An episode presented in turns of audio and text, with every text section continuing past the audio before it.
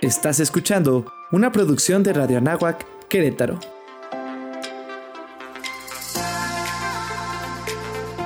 Amplía tu sentido.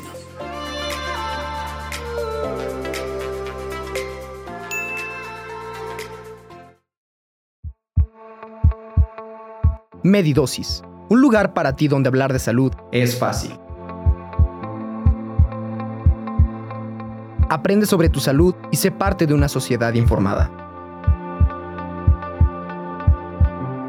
Una charla con Mayra, Constanza y Miriam.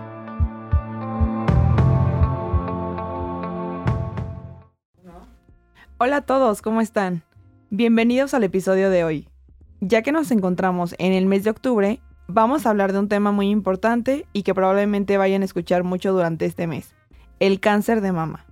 Recordemos que octubre es el mes de sensibilización sobre el cáncer de mama y el 19 de octubre se celebra mundialmente el Día Internacional de la Lucha contra el Cáncer de Mama, con el objetivo de concientizar a la población y promover que cada vez más mujeres accedan a controles, diagnósticos y tratamientos oportunos.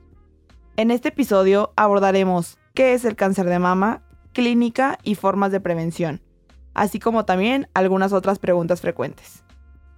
Muy bien, pues para entrar en contexto, les traemos algunos datos estadísticos sobre esta enfermedad en nuestro país y en el mundo. El cáncer de mama constituye la malignidad o el cáncer más frecuente en las mujeres de todos los estratos sociales a nivel mundial. Hablando un poquito de nuestro país, en México representa la principal causa de muerte por cáncer en mujeres.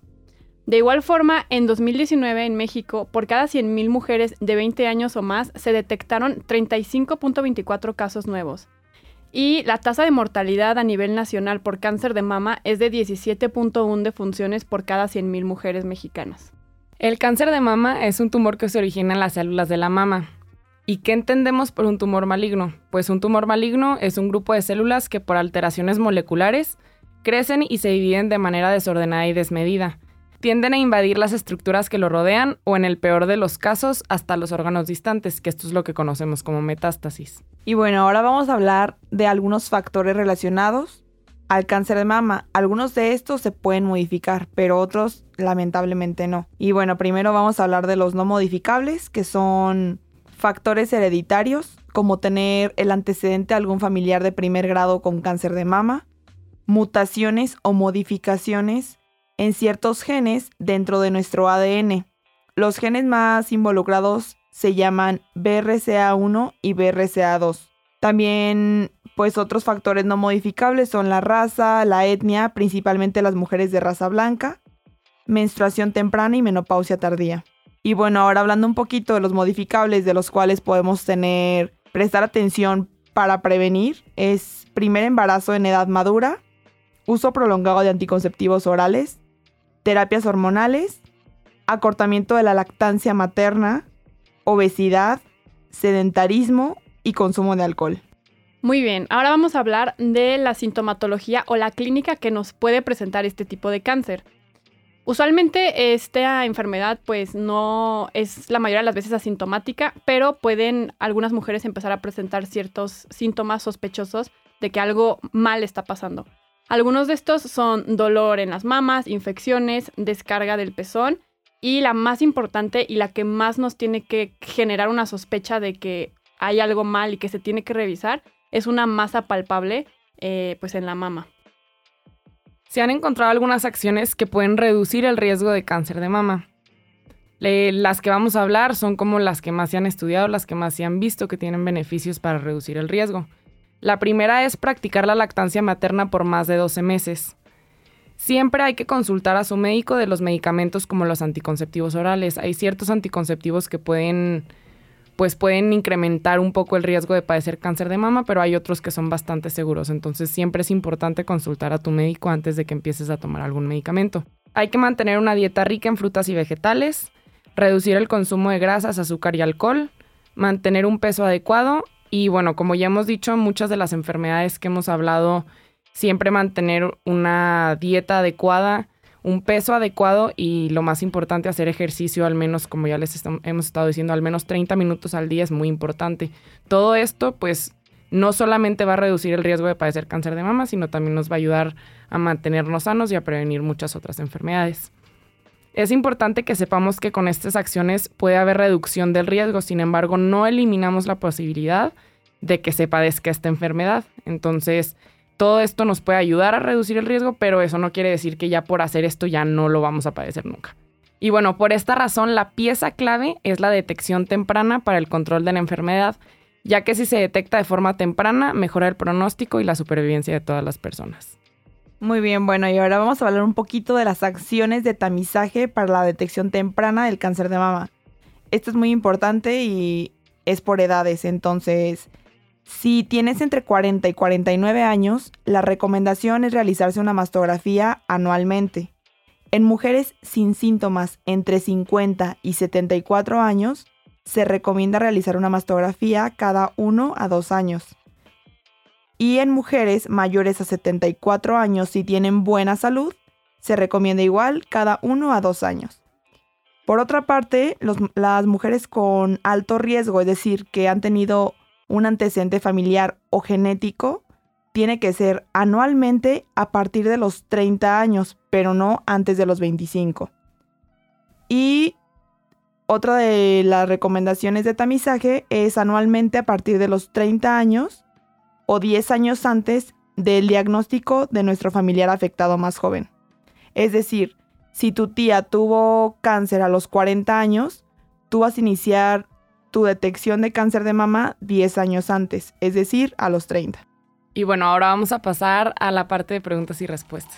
La primera pregunta es, si soy menor de 40 años, ¿qué puedo hacer? ¿Hay algún estudio que yo pueda hacerme si soy menor de 40 años? Porque pues sé que, sé que a partir de los 40 tengo que empezar con la mastografía, pero pues si soy más joven, ¿hay alguna manera de empezar a revisarme, algún estudio o qué es lo que puedo hacer? ¿Qué nos pueden decir de esto?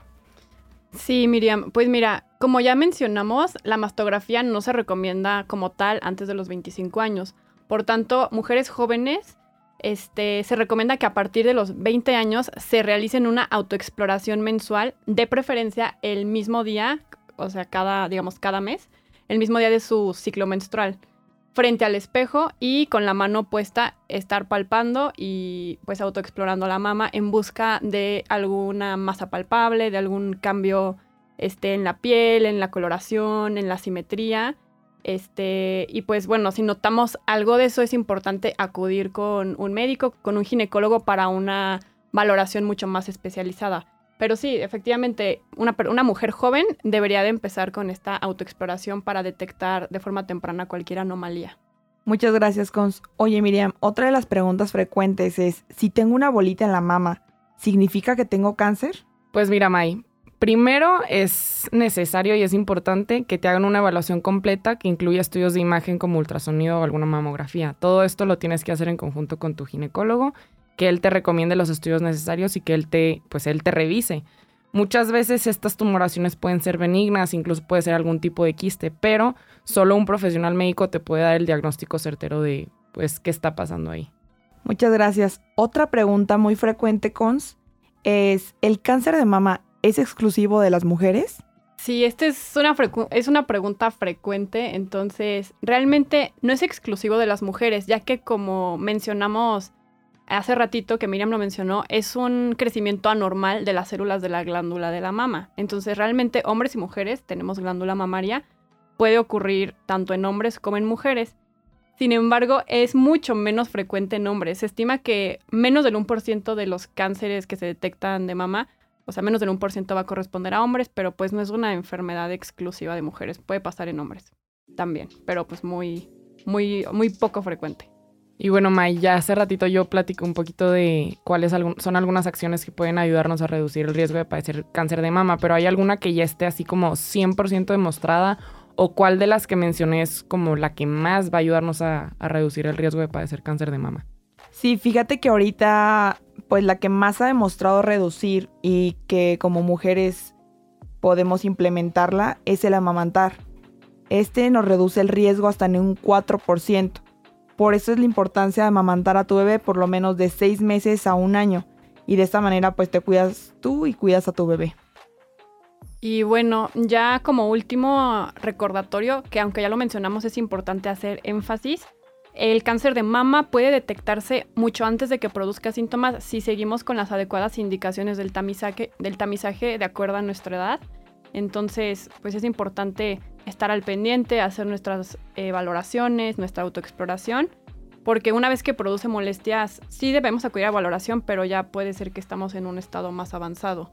Entonces es importante mantener las recomendaciones, seguirlas y siempre estar al tanto con nuestro ginecólogo o con nuestro doctor de confianza. Y bueno, nos vemos en el próximo capítulo y si te ha gustado el podcast o tienes alguna otra duda o pregunta sobre el cáncer de mama, nos pueden escribir a través de nuestro Instagram, arroba medidosis. Bye. Gracias. Bye. Medidosis. Inicia tu semana escuchándonos todos los lunes.